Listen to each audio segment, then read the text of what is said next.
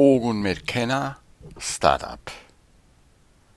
Wie fange ich an mit dem Kurs in Wundern? Wie kann's losgehen? Und jedem Anfang wohnt ein Zauber inne, der uns beschützt und der uns hilft zu leben. Der Klassiker aus dem Gedicht von Hermann Hesse ist schon Alterssprache geworden. Und genau das ist ein Kurs in Wundern. Ein Klassiker der Geistesschulung.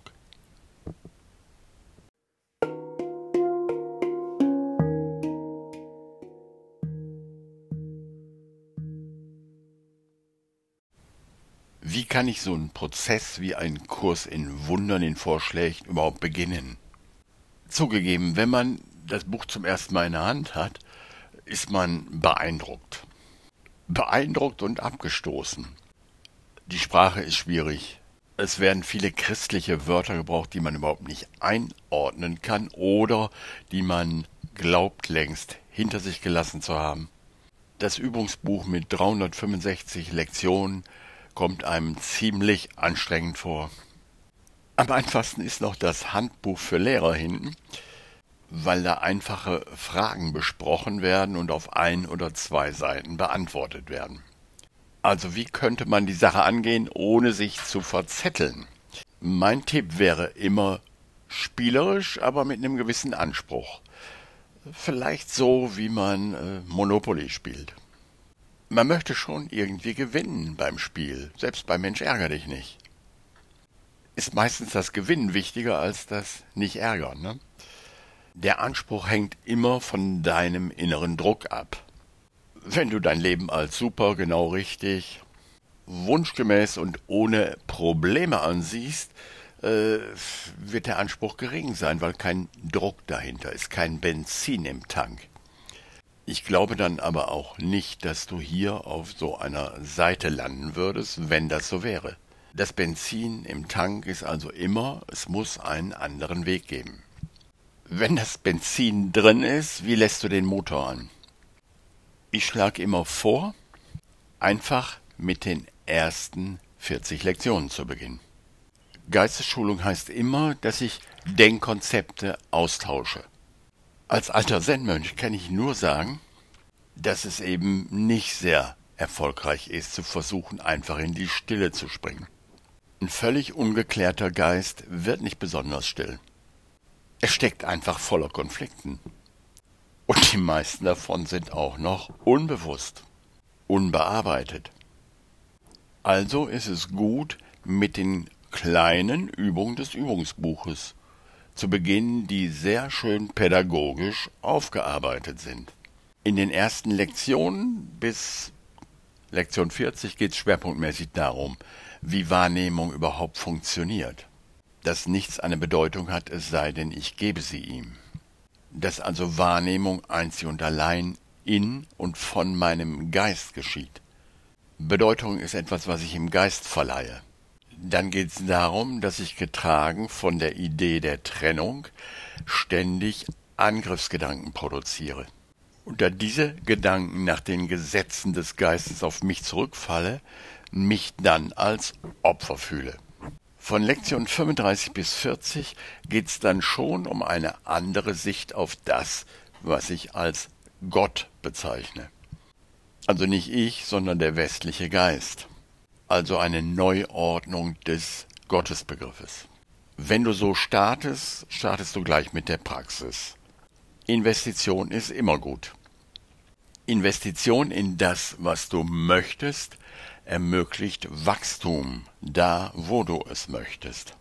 Wie zum Beispiel auch dieser Podcast von Leuten getragen wird, die mit Abos den unterstützen. Eine wirklich erste und einfache Investition in den Kurs wäre sich den Kurs als PDF zu kaufen.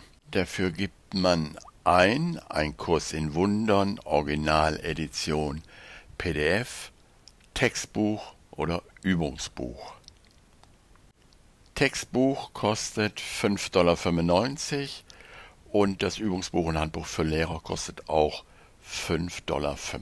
Das ist eine amerikanische Seite. Den gibt's da aber auch auf Deutsch. So, das lade ich mir runter und dann kann ich mir zum Beispiel die ersten 40 Lektionen ausdrucken.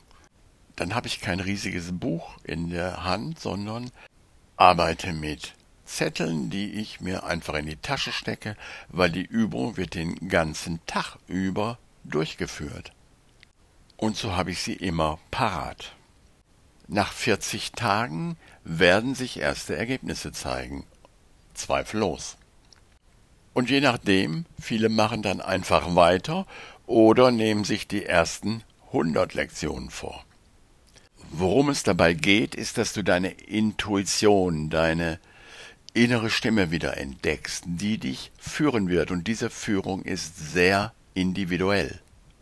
Und das ist der wirklich, wirklich große Vorteil von Selbststudienkursen, dass diese individuelle Führung auch wirksam wird.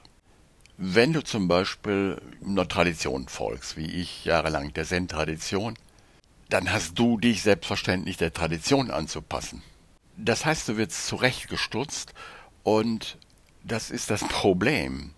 Denn als einzige Orientierung hast du dann einen äußeren Meister, äußere Rituale, äußere Übungen, die seit Hunderten von Jahren festgelegt sind und sie verbauen ordentlich den Weg nach innen, denn die eigene Führung ist immer sehr individuell und holt dich dort ab, wo du bist und führt dich Schritt für Schritt weiter.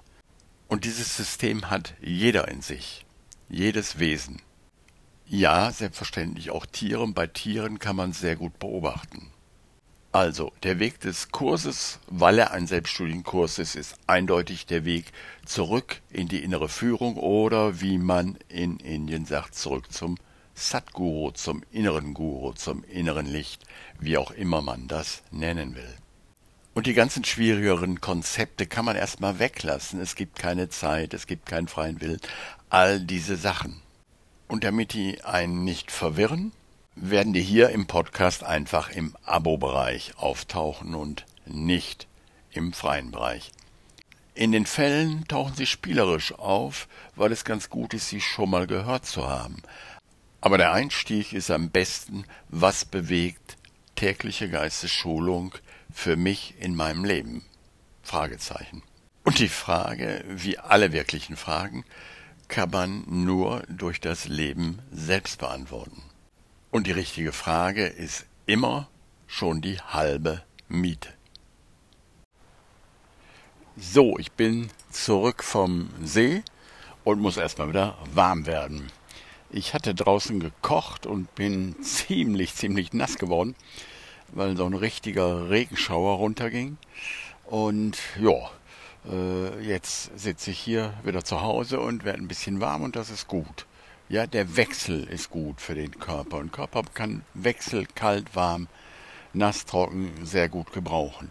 Und außerdem hatte ich eine gute Selbstvergebungslektion.